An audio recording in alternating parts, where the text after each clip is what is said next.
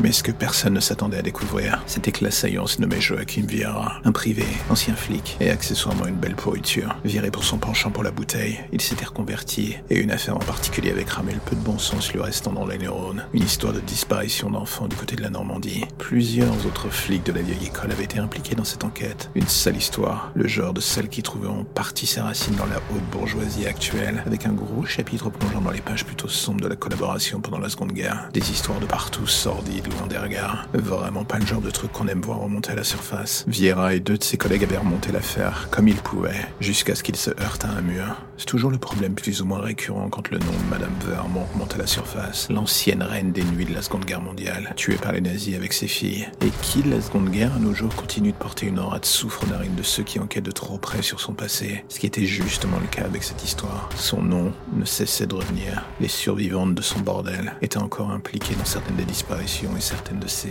histoires de partout plutôt dégueulasses. Et comme il faut toujours des victimes collatérales de plus, Viera fut l'une d'elles. Il était déjà abîmé avant de commencer l'enquête. Mais ce dossier pour retrouver les gosses disparus sur 10 ans aux alentours de ce bled en Normandie aura fini de le cramer de A à Z.